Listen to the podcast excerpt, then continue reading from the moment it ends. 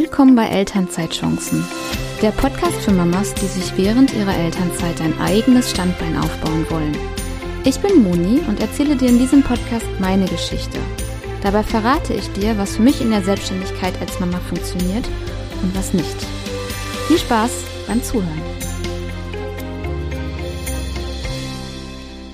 Hallo und herzlich willkommen bei einer neuen Podcast-Episode bei Elternzeitchancen.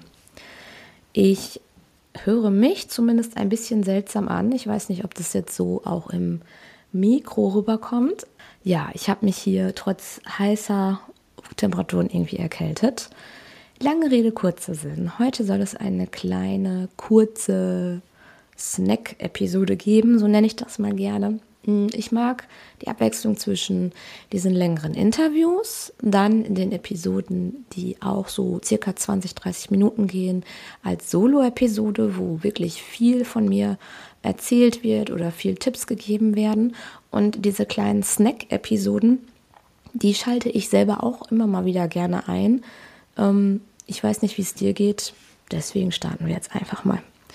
Heute geht es darum, den Grund zu erfahren, warum viele scheitern.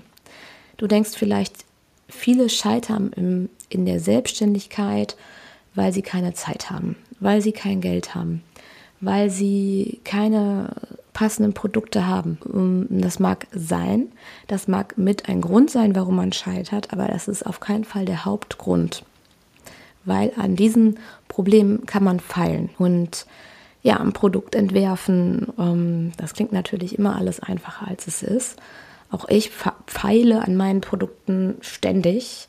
Und man, also ich bin nie fertig. Und kein Geld, ja. Also ein Online-Business zu starten bedarf eigentlich gar nicht so viel Geld. Dazu mache ich gern mal eine extra Episode. Wie viel Geld kostet ein, ein Business-Start im Online-Business?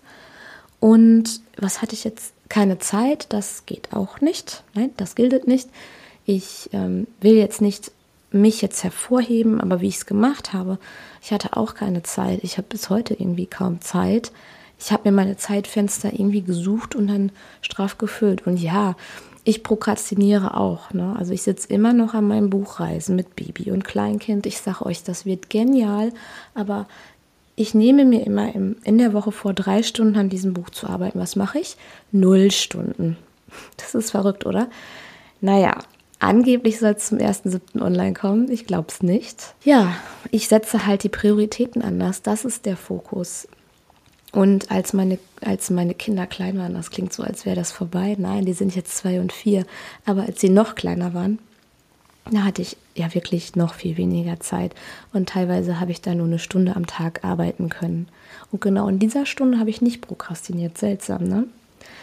Also es geht auch, wenn man wenig Zeit hat. Wer Vollzeit arbeitet, kennt das auch.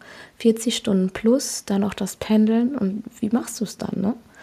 Also Zeit ist kein Grund zu scheitern. Der größte Grund, warum viele scheitern, ist das Durchhaltevermögen. Und jetzt magst du vielleicht die Augen rollen, sagen, ja, ja, irgendwie so eine Binsenweisheit. Aber das ist so.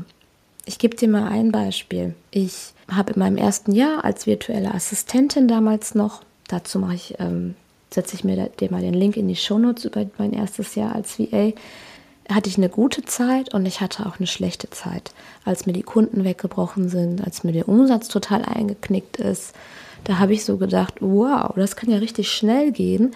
Und da kamen dann so Zweifel auf wie, ja, willst du dieses Risiko denn eingehen, wenn, wenn du mal Vollzeit selbstständig bist? Hm, kannst du diesem Druck standhalten? Und ähm, ist das wohl das Richtige für längerfristig? Und ähm, ja, was habe ich gemacht? Ich habe einfach weitergemacht. Ich habe immer gedacht, es macht mir auf jeden Fall richtig viel Spaß und es ist ja trotzdem möglich. Andere schaffen es ja auch ähm, in dieser shiny, shiny, glitzy Online-Welt, äh, wo viele Coaches einfach mal 100 bis 200.000 Euro irgendwie mit einem Launch verdienen. Ich glaube, da wird viel Schwachsinn geredet, ja. Und ich glaube aber gleichzeitig, dass das möglich ist. Da muss man wirklich so abwägen. Natürlich habe ich hier jetzt direkt mal so fünf Namen, aber ich erwähne ihn natürlich nicht.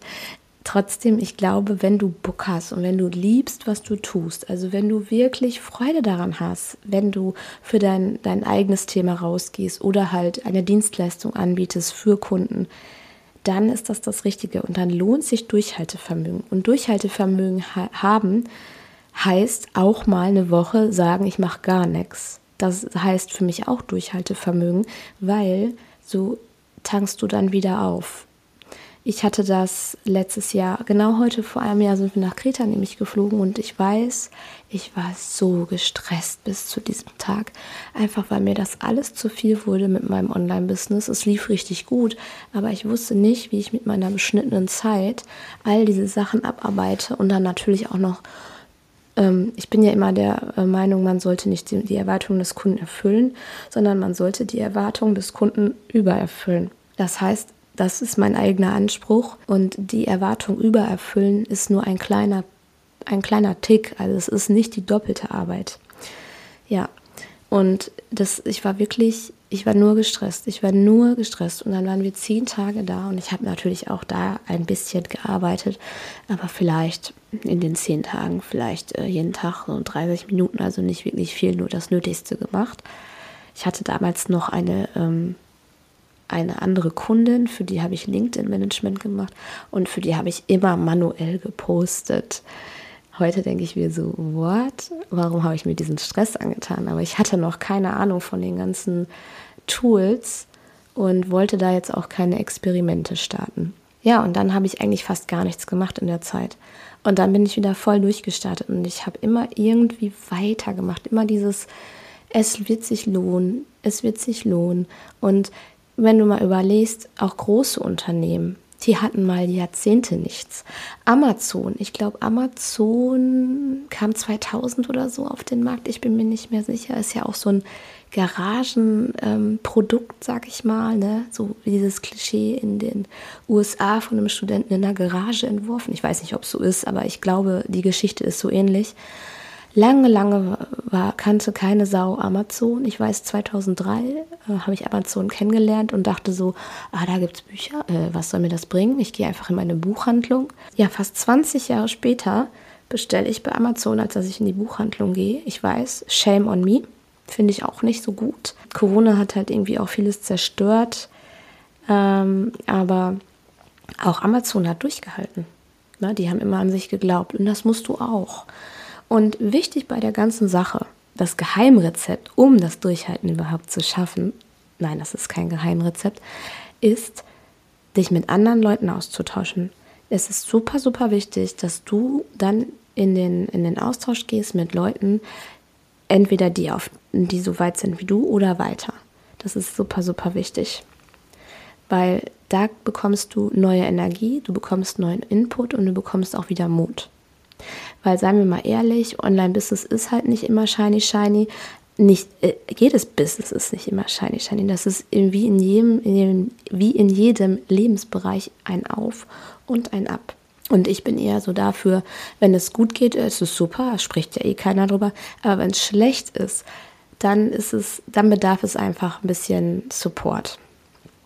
Das heißt, und da darf man auch dann drüber sprechen. Ne? Also man darf das dann auch mal öffentlich sagen, ist gerade mies in Anführungsstrichen öffentlich, ich brauchst jetzt keinen LinkedIn-Post verfassen, aber so in der Mastermind-Gruppe oder sowas. Ich bin immer so der Meinung, ähm, mir ist es viel zu anstrengend, irgendwas vorzuspielen, deswegen bin ich lieber authentisch. So, ja. Wie siehst du das denn mit dem Durchhaltevermögen? Das interessiert mich mal. Vielleicht bist du ja auch schon ähm, mittendrin in deinem Online-Business und kennst diese Phasen. Mich würde das super freuen, wenn du mir dazu mal ähm, eine Nachricht schickst über Instagram oder LinkedIn oder gerne auch per E-Mail kontakt.elternzeitchancen.de. Ich habe so das Gefühl, ähm, E-Mail nutzt eh keiner. Alle gehen irgendwie immer zu Instagram. Also auf LinkedIn bin ich viel aktiver, aber ich lese auch direkt über alle Nachrichten von Instagram. Ja, erzähl gerne mal. Ich finde das ganz, ganz spannend. Vielleicht kommen wir da in den Austausch zusammen. Vielleicht bist du an einem Punkt, wo du auch gerade am Zweifel bist. Vielen Dank fürs Zuhören und ähm, ja, nächstes Mal kommt wieder ein Interview. Ich habe noch zwei echt spannende Gäste im Petto und die nächsten Termine laufen jetzt auch wieder an. Vielen Dank. Bis dann. Tschüss.